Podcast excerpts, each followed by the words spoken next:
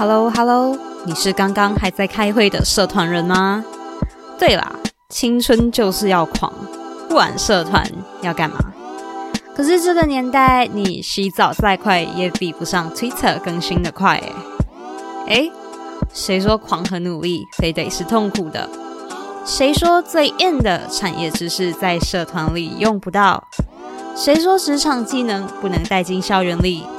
谁说带好学生团队只要会骂人就好？牧羊少年的奇幻之旅当中曾经说过，当你真心渴望某样东西时，整个宇宙都会联合起来帮助你完成。这里是牧羊人的碎碎念，青少年社团人的软技能与个人成长补充站。你的青春，你来定义。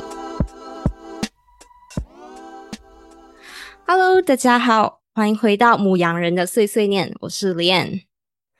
今天呢，我们邀请到了我们的第一组 guest，各位内向人往往都不喜欢上台做简报啊、演讲等。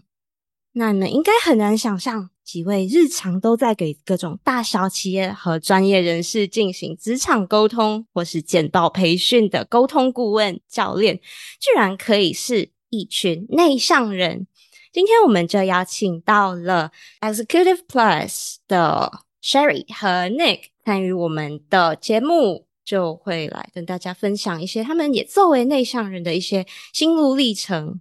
那 Nick 和 Sherry，欢迎你们稍微介绍一下自己。Hey everybody, my name is Nick. I'm really happy to be on the show. I am currently a strategy consultant for startups and large public companies who want to go over to the US and build their business. Hi, I'm Sherry. I am a language consultant that trains professionals here in Taiwan to understand how to communicate more professionally on stage and in business settings. 所以各位，如果听到这样子的自我介绍，谁会想到 他们居然可以是内向人吗？我想请问两位，你们有哪一些内向人的特质，或者是你们怎么把自己定义为内向的一个内向人呢？当然，我如果说我自己是 introvert 的话，Nick 当然 马上就会说 you're liar。所以我我觉得我比较可以把自己定义成叫 ambivert，也就是我有两个的特质。呃，也就是呢，我觉得是。视情况而定，可能是在不同的环境，我会比较偏，就是可能某一边。那在亚洲的环境呢，我可能稍微会比较偏，就是外向的 extrovert。但是如果我到北美的环境的话，我就会偏比较是 introverts。For me, I define introvert a bit closer to the idea of where you pull your energy from. Mm. So, most of the introverts that I know require that downtime to not be in large crowds or be as social as a way to recharge. But what that means is that when they're with larger crowds, or in my case, when I'm training or consulting, a lot of it is about I can output, I can build good connections with people, but you know, when I'm done training or when I'm done coaching, I just need to like run away and be my myself. But one thing that I would say makes introverts very special mm. is because in these social situations, they really have the power of listening. They don't feel compelled to, again, build energy by like making a very sociable situation or building up everyone. They're just someone who can sit there, listen, process information, and get a mm-hmm. lot out of the interaction. 嗯，那刚才你也有提到说，就是呃，内向人在比较多的社交活动啊之后，会需要一段休息的时间。那我很好奇，那对 Sherry 来说，也会有这样子的需求吗？嗯。 其实我非常需要这边的需求，也就是为什么我觉得我比较偏向 introverts，因为我还蛮需要。Nick is rolling his eyes right now at me，因为我觉得我在美国的时候常常要去很多这种 networking events，因为当时的我是偏向比较在 banking 的这个 industry，so there are a millions of networking events where I had to go to。But I often feel really fatigued and drained afterwards. But so I, I do need that downtime and really recharge. But the way I recharge, then, you know, here is like a slight difference from pure introvert is that I can recharge it with like a couple of friends over like a drink and that to me is a recharge. I don't have to be completely by myself to recharge. So that's the truth. Nick is nodding his head right now. Um, yeah. So the way I recharge would be, yeah, I would say, um, I do need some quiet time, but sometimes I do need to like talk, um, to kind of let it out. And yeah, so I guess, I guess I'm an ambivert. Yes. 哦，那真的其实还蛮有趣。像刚才 Sherry 就有提到的，就好像诶有一群自己的朋友的一个类似充电站这样子的概念吗？呀，我觉得是，大概是，但是我的老实说，我的这种充电站的朋友真的很不多，大概就一两位就好了。对我来讲，因为这是我真的是很相信、很相信、很相信的朋友，可以把我所有心里的事情都告诉他们的朋友。So I think I like really I have handful of these friends around the world, and yeah, so these are like my charging station, like how you put it. 那刚才 Sherry 也有提起，就是自己在不同的。文化背景时会展现出不一样程度的内向特质。那因为我自己其实也有非常类似的经历。如果我在马来西亚的时候，我会比较也是偏向 ambivert 这样子的一个呃特质，就是我会是中间偏内向这样子。可是当我去到英国的时候，我也一样，就是简简直就是极度内向人。对对，那其实我也很好奇，就是 Nick，如果说作为呃比较真的内向的内向人哦，那长期生活在极度外向的文化当中，你有没有遇过什么样子的困扰？I mean, there is a cultural element in that. I would say in the U.S., people.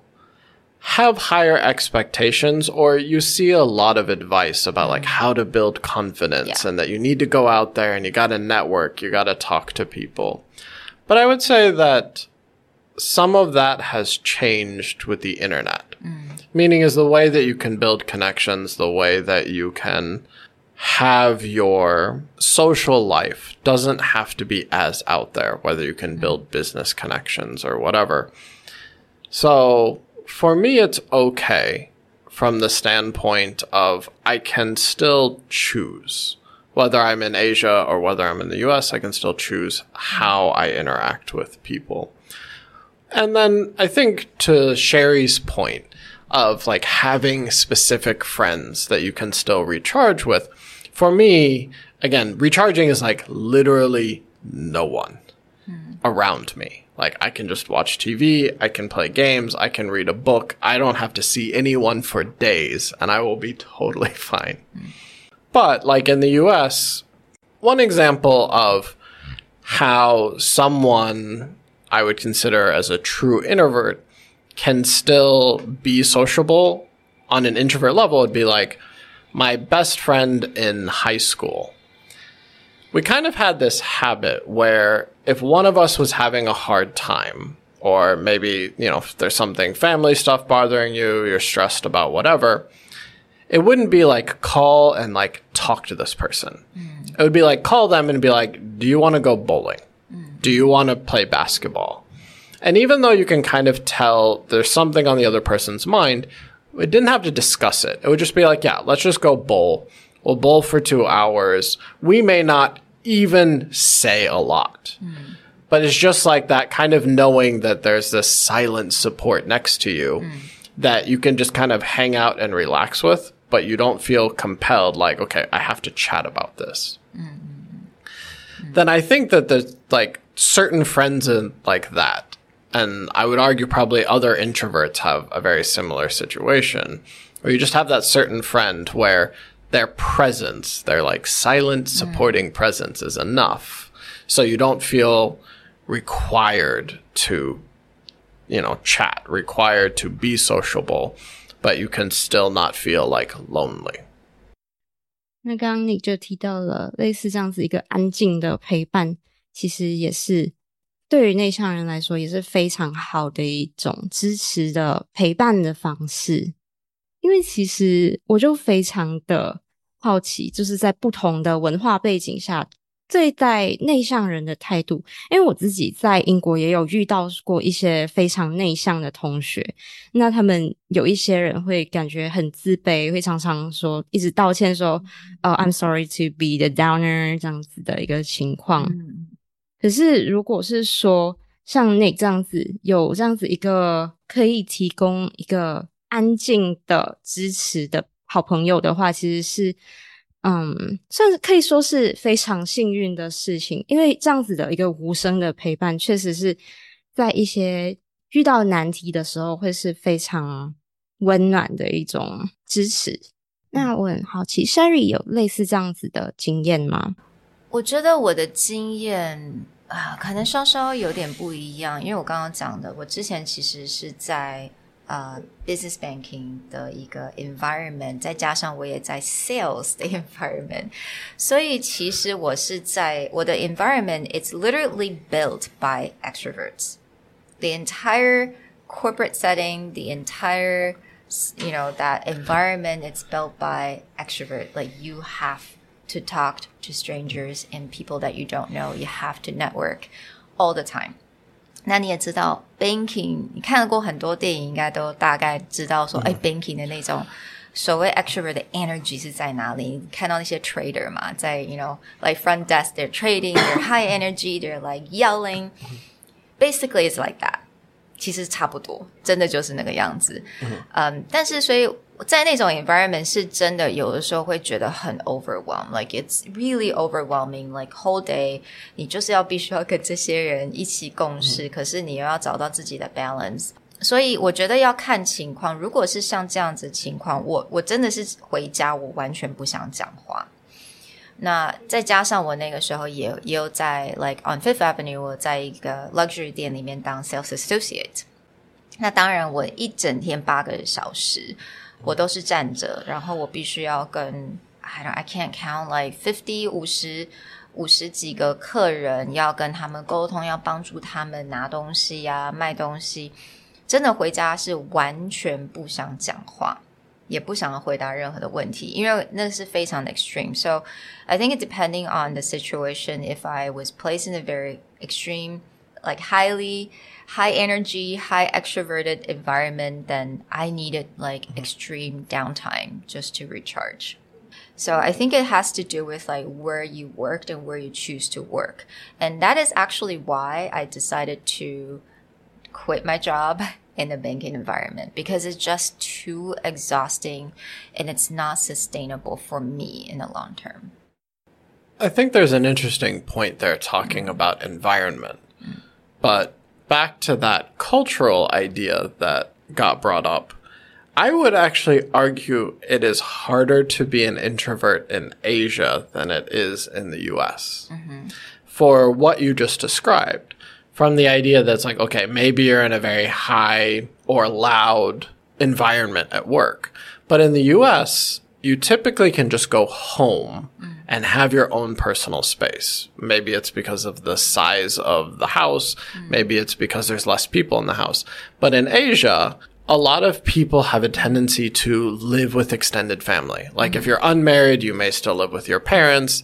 Even if you're married, then maybe some parent, grandparent, you know, aunt, uncle, yeah. someone lives in the house with you.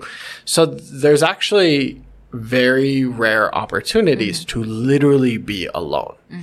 And so I think that for like a true introvert to find that personal space where you could like lock away and you don't mm-hmm. have, you know, in the US, you'll probably have maybe your spouse or your, the person you're dating, mm-hmm. maybe one or two children, but it is less likely that you have other family in the house or you have other family nearby again, in Asia, you also have like aunts, uncles, mm. cousins stopping by all the time. So it's just like really finding a quiet, no one mm. needs you for anything place. I think in Asia would be a lot harder. Yeah, I think like setting boundaries, and that's really difficult, especially in Asian culture where family's everything and you feel really bad and guilty for setting that boundary, especially if you tell your parents, don't talk to me. Please don't talk to me.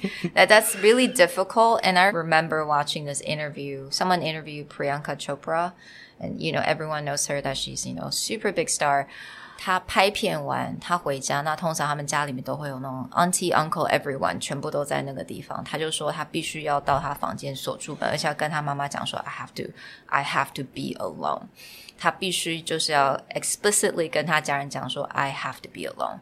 然后他就是自己到他房间，然后锁起门来，like recharge。就变成是说你必须要有一个呃认知，就是你。一定要跟人家讲，而且要讲出来，你才有办法得到那种适度的 balance。Yeah.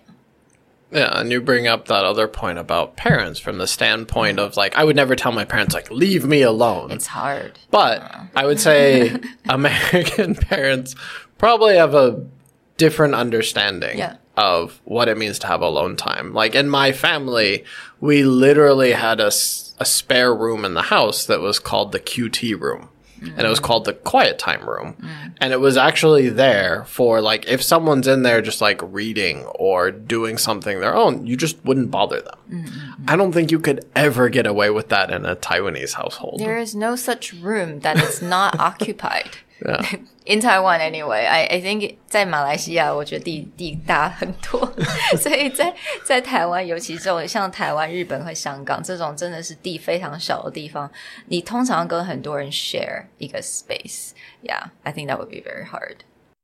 嗯，是刚刚就讲到，像是在整个大家庭的文化，或者是说，呃，整个亚洲的文化里面，常常就是需要诶一直去面对说自己的家人，那个界限也是相对的模糊。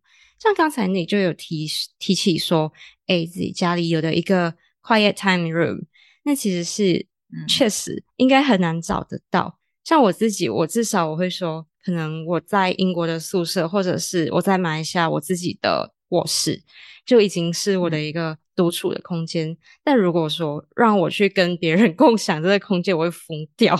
我自己我常常会说，诶，内向人就有点像在社会上的左撇子。就好像说嗯左撇子常常会遇到说剪刀不适合，或是书本不适合的一个状况。嗯那我们的整个社会上来讲，因为先获得呃话语权的是外向人，所以内向人有时候就会成为一个类似左撇子的一个群体。那我很好奇，两位你们是不是就是在成长的过程中，因为也常常会遇到一些，诶，像刚才 Sherry 提到的一些 corporate settings 的一些活动啊场合，有没有嗯一度可能无法接纳自己的内向特质，或者是觉得自卑啊，或者是不喜欢这样子的自己呢？Oh my gosh，有，绝对有。呃，我觉得大概是记得在很小的时候，在还在台湾那个时候，还在台湾念书，国小的时候，就有那种感觉，觉得说为什么这么安静？我心中有这么多话想要讲，我有那么多的问题我想要问，可是我一句都讲不出来，好像有一个人把把我嘴巴捂住的那种感觉。那个时候我最最急会很着急，变得是说觉得自己为什么是这个样子。那我觉得可能这个部分就慢慢的，因为到了后来高中到了加拿大去念书，那也逼迫自己必须要去上课，一定要讲话嘛，一定要去跟人家说我要什么，right？在国西方文化就是 you have to actually ask about what you want，right？No one's gonna guess for you。So，我觉得这个部分就是开始必须要啊、去练习，但是但是我觉得这个过程其实是很折磨的，It's really challenging，因为你要改变自己的很多的思绪跟模式是很不自然的，需要花了很久的时间才完全去接受。我是什么样子的人？我需要什么样空间？我需要什么样的 quiet time？呃，我必须就是完全接受自己的所有的一面啊、我才有办法能够今天真的是坐在这边，能够来谈说，OK，内向者、外向者，我是怎么样去做这个 balance？所以，嗯，我也不太确定是不是因为从小的一个教育环境吧，可能从小并没有人说，尤其是我，我觉得我们这个年代在台湾这个文化，那个时候并没有人跟我们讲说你什么叫内向跟外向，通常就是说你很害羞，right？Like introverts like shy，害羞就是不敢讲话。If you don't talk，你很害羞，你永远都会被 label 说我就是很害羞的一个人。但是你害羞，你觉得被 label 之后呢，你反而有点没有办法去探索。其实。你也是有外向的一部分啊。其实像我以前，我也很喜欢跳芭蕾舞。好了，我非常喜欢站在台上的感觉。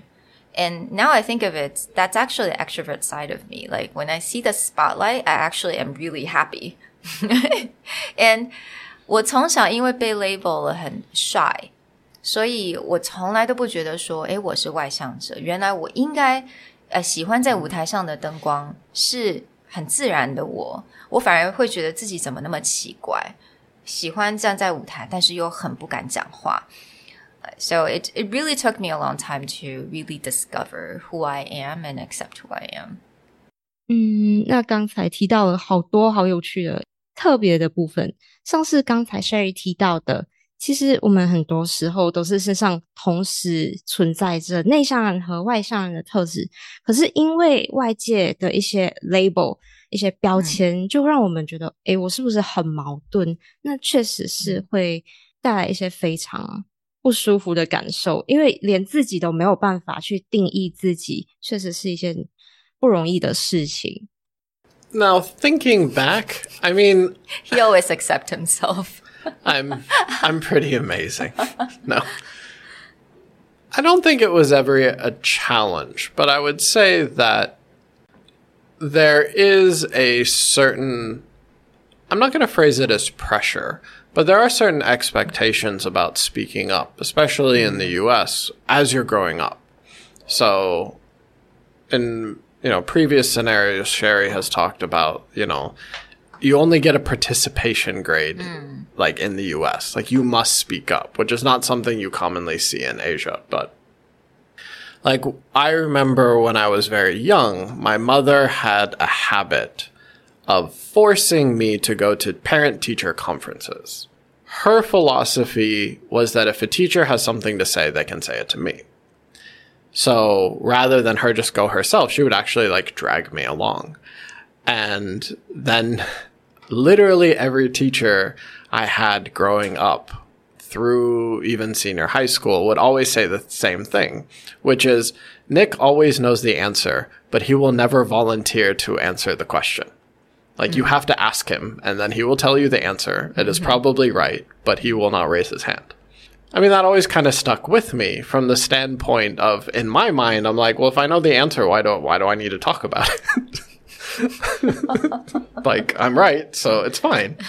Um, but the teachers would have that expectation that's like again they want that interaction they want the back and forth they and it is true like from the standpoint of if you're not vocal people cannot see if there's an issue there right so but that english phrase like the the squeaky wheel always gets the grease. I think some people take too far to mean that like they have to talk all the mm. time. Like the more you talk, the more opportunities will be there for you.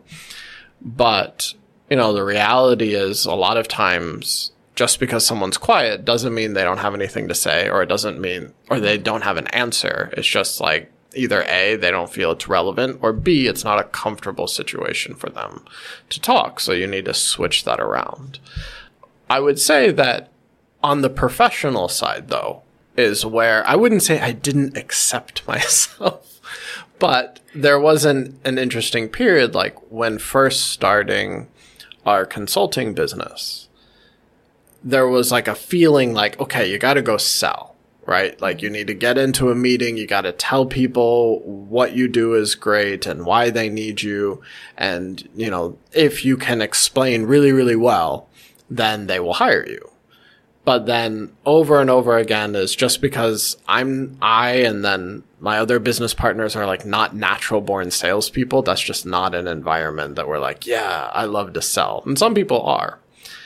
But what we had to eventually figure out, and this is back to it's kind of like embracing the introverted nature, was the most successful deals and clients that we ever closed came not because we tried to be extroverted and theatrical salespeople. Mm. It came because we would just sit there and listen for a long time, mm. ask a lot of questions, process information, mm. and then give an opinion or give an assessment that would resonate with the client. And the only way that we're able to give that is just because we, we wouldn't talk. We would just sit there and listen. We wouldn't try and sell what we did. And so that's, you know, it's kind of that switch where it's like there are some people who can just get in a room, use their charisma and charm, and then just like get everyone to listen to them and sell them that way. As introverts, that is not how we operate. Like that has never successfully worked for us. Mm-hmm. What worked for us is just sit, listen, genuinely be interested, ask a lot of detailed questions, and then after you've processed it, then give your opinion. And that has led to way better success in closing clients. And so that was one of those things where I think being contrary or going against our introverted nature very clearly did not work out well. and so, you know, being who we were just worked better for us. 那我觉得其实也提到了非常有趣的部分，就是 Nick 提到了，其实作为内向人，也不一定说要跟着 外向人先定下的游戏规则去走，而是可以找到最适合自己的方式去进行所需要进行的工作。那可能还是事半功倍，甚至可能会让诶 clients 眼前一亮，说诶，居然有人是这样子进行的吗？那好像更加符合诶我们的需求这样子。那两位其实你们现在简直就是我心目中的内向人的天花板。那 我想，对我现在就是一个被圈粉的状态了。那你们还会不会说，还是会遇到好像耗尽 social energy 这样子的一个嗯状况？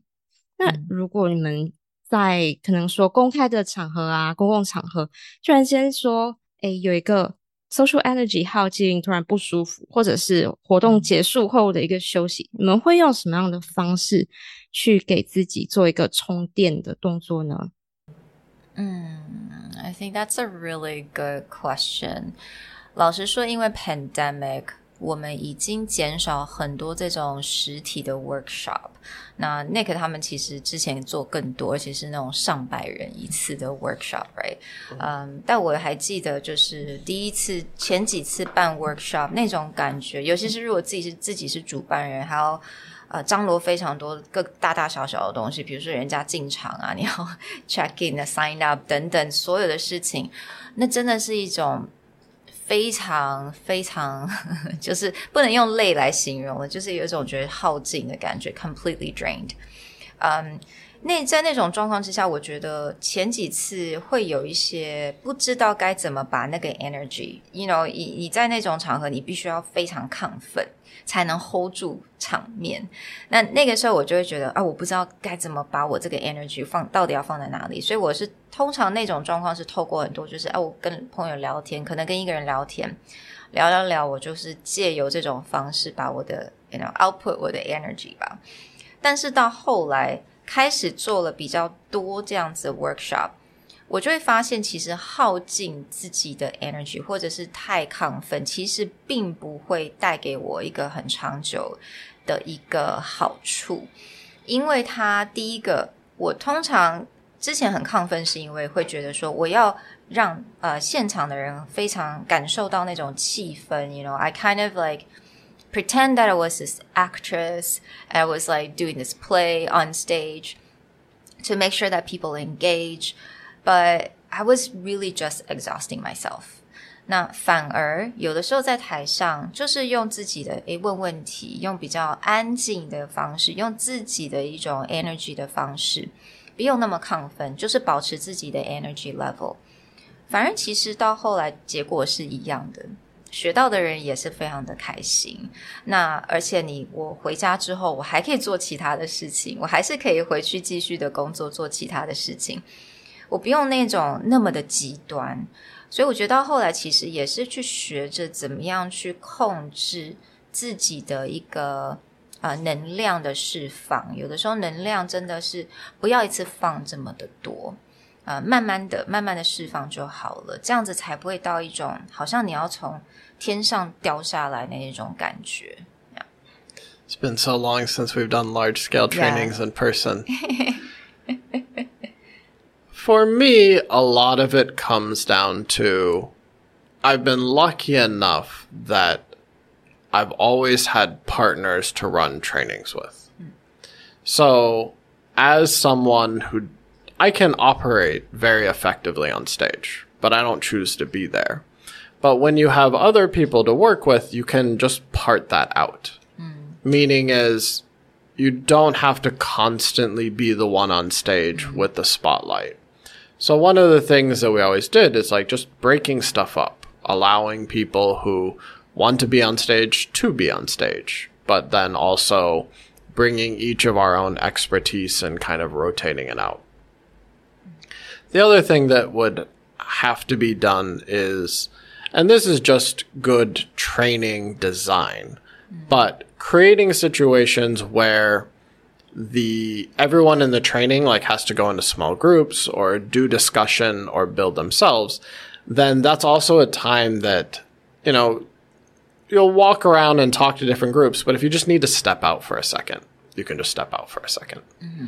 and kind of breathe or not feel like you're mm-hmm. forced to be in that very high energy, highly mm-hmm. social situation. Mm-hmm. So doing things like that and then coming back and be like, all right, you had your group discussion. Now let's get into it. Or the other thing is design things where you can have more intimate interaction with people. Because one caveat I would say to being an introvert is it doesn't necessarily mean that you cannot interact with people. It just means like the number of people you want to interact with will drain your energy differently. Mm. So in my case is like training mm.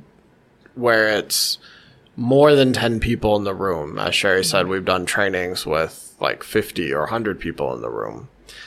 That just saps every ounce of energy I have. Like I am not at the end of a large group training, hmm. you do not want to talk to me.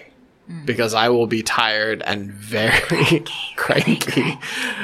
Because like that just takes everything I have to get through that situation. Mm, mm, mm. But if you put me in a coaching situation, like one on one or one on two, where I'm just working with one team, I can do that all day and I have no issues. Like I don't necessarily get energy from it, but it doesn't kill me to do that.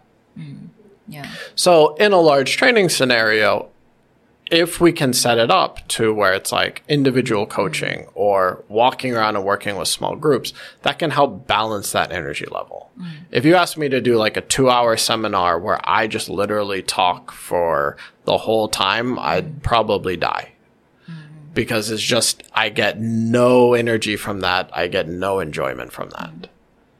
嗯，刚才 Nick 在讲的时候，其实我发现，呃，有一点，我觉得很想分享给大家，这也是我的心路历程啦。就是说， 刚开始觉得自己一定要能量耗尽，一定要很亢奋那个状态。其实我觉得很多内向者可能都会呃经过这个部分，因为大家都觉得我本身是一个 introvert，我一定要表现的像 extrovert，然后就是好像把自己装的是武装成一个非常 super highly confident 的一个人。那其实我觉得有很多时候，我们进入这种场合，一定要先问一下自己：今天我借由这个场合，我希望能带给自己什么？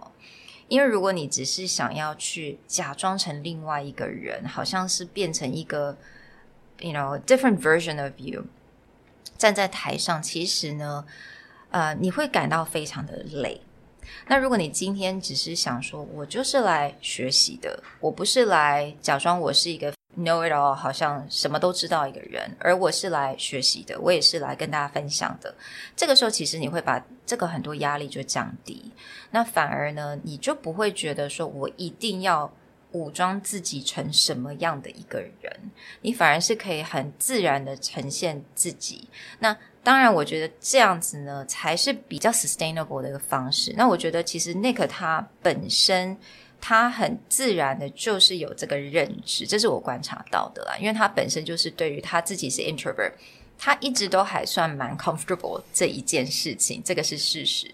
所以他并没有觉得他必须要来武装自己啊，还是必须要改变他的能量。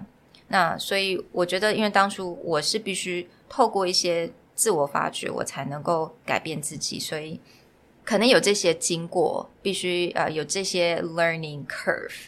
那我也发现有蛮多的内向者是也是会经过这些 learning curve，到后来才会发现，哎，其实自己就是 just to be ourselves and be on stage，那其实是不会那么的 exhausting，或真的是感到这种耗尽的感觉。One thing that I would jump in with that is as Sherry just said, is it's not necessary to like conform to the pressure. Mm. You may not be able to avoid having to be in a spotlight, get on a stage, whether, you know, in school you have to give presentations or in life, maybe you need to pitch ideas to your boss. You're not going to be able to avoid stage forever, but you can choose certain activities or things in your life that play to your strengths. So earlier you made a comment about like education background. I chose two majors that are, you know, introvert centric. Yeah. Computer science, which you can just sit in a room and program. You don't have to talk to anybody. and history, which you can sit in a room and read a lot of books. mm-hmm. um, and you don't have to talk to anybody. Um, you can do research. So it's just like, choosing certain things that you do in life. Yeah. It's like from your major at school to the type of job you take is you can just lean them towards your preferences and you can lead them towards your own strengths. You know, if you think that, you know, investment banking is a very extrovert centric business, just don't become an investment banker or be, you know, an analyst. Your job is not to be the one screaming on the trading room floor. You're the or, one just to yeah. make recommendations. Or you'd be like wealth management. Yeah. You only have to deal with like one or two clients at a time. Yeah, there are definitely, um, I think, choose wisely. I think that is really important. That's something that not a lot of people think about when they choose your jobs. Um, I certainly hoped I thought about that when I was younger. But yeah, so for some reason, I chose all the extroverted centric area to work yeah. at. But there's a lot of times in indie industry or any job, mm. there's probably a way yeah. that you can either make a job function or find a job function that mm. moves more towards your strengths and still do really well. 嗯，那其实回到一个最核心的部分，其实两位都有提到的是，诶， 作为一个内向的人，那其实就不需要去尝试把自己整个翻转过来，或是真的去把自己从内到外的都改变，或是武装起来。那我们的访谈差不多到这边，想请问你们有没有什么想要跟我们的听众们分享的，或是一些建议之类的呢？那我知道呢，其实在这边应该很多都是高中或大学的一些听众。我相信大家都是在一种人生都还在探索的部分。那其实现在因为 social media，其实比我当初啊还有更多的管道可以去发掘自我。那我也发现有很多，就算是内向者呢，他们也可以变成是经营自己的一些 social media platform 啊，做 podcast、YouTube，什么样都好。啊，我觉得不用害怕去探索，但是在探索的过程呢，我觉得随时都能够呃坐下来去仔细想一下，你刚刚学到了什么，你在这个过程当中你发现了什么事情。我觉得在这个探索过程要多一点点的一些 intention，也就是自己的自我的意识啊，我从这边到底学到什么？你觉得这样子过程能够帮助你什么？很多人其实，在呃探索的话，他就是去，you know be very adventurous，然后就去尝试，但是呢，没有一个适当的坐下来去做这些整理啊。那我觉得这个也是算一个 miss opportunity 啦，因为我觉得这是在自我认识的过程当中，这个整理跟这个问自己这些问题，也这是一个蛮重要的一个部分。So I would just say, have a lot of fun exploring. And you know, it's okay to go go out of your comfort zone，因为有的时候 你的 comfort zone 嗯是好的，保护你，但是它也可能会让你害怕去尝试一些你可能会很喜欢的一些事情。So go out of your comfort zone。你需要 recharge 的话呢，就是 you know find a way to recharge。But keep exploring and keep asking yourself what you've learned and what you actually like. Relating back to what it's like to be an introvert and feel the pressure, especially at a younger age, that, okay, if you want to go out there and get a great job or you want to get the attention of a professor, that you have to speak up. My advice to people would be study communication hmm. what makes great communicators. Don't confuse that with what makes someone great on stage or what makes someone great at giving a speech. The reality is, you don't need to talk all the time. Mm. But if you're going to be an introvert, you're going to, you know, choose specifically when you want to talk when you talk, you want to make sure that people understand what you have to say mm. and they listen to you the first time. If you become a great communicator, you understand the logic behind how people think, how to communicate your ideas, how to build a connection with someone. You don't have to talk that much. Mm. You just have to talk once. Mm. And people will listen if it's done well. Mm. And then you can move about your day and go on with whatever you want to do that's not social some of the greatest communicators and speakers are not extroverts. Mm. They're just someone who knows how to build a connection quickly, get people to understand and, you know, feel yeah. interested or a part of what they have to say. And then they only have to say it once and they move on and they don't have to talk again. And that's a skill anyone can learn. That's not a secret. That's not something that is magic and you need to climb some crazy mountain and pass three trials from a wizard to achieve. Just, you know, study good writing. Good writing will teach you the logic of how people understand information and how to say things once and concisely. You know, study speakers, not for their stage presence, but study how they build messages that connect with an audience and make people remember what they have to say. You know, one of the most watched TED Talks of all time is a guy telling a story as he reads from a script, which by most TED Talk standards is considered not okay. You're not supposed to stand on stage and read a script. But he stands behind a podium, he has his head down. He reads. You can tell that this is not a person who is extroverted and loves the stage, but his storytelling is compelling enough that you listen and you remember. So study that. It's not about who can be the best actor on a stage. Mm. It's just about who can say the right thing mm. to the right audience yeah. and have them remember you. Then you can say it once and move on with your day. Yeah and it's the power of listening. And hmm. I think that's a lot of actually as introverts, um, 这是 introverts 一个非常重要的特质，也就是聆听。Um, and listening, be be a good listener is really crucial as being a good communicator. Hmm. So um, use use your strength and study communication, and yeah, that would be my suggestions. 哇，那内科 Sherry 都给各位内向人们提出了非常多有用也非常实用、非常嗯，真的就是以过来人的身份去给大家自己的一些建议这样子。那其实，在 a s e c u t e Plus 的 Podcast 还有课程当中，也有非常多关于内向人的主题，尤其是在。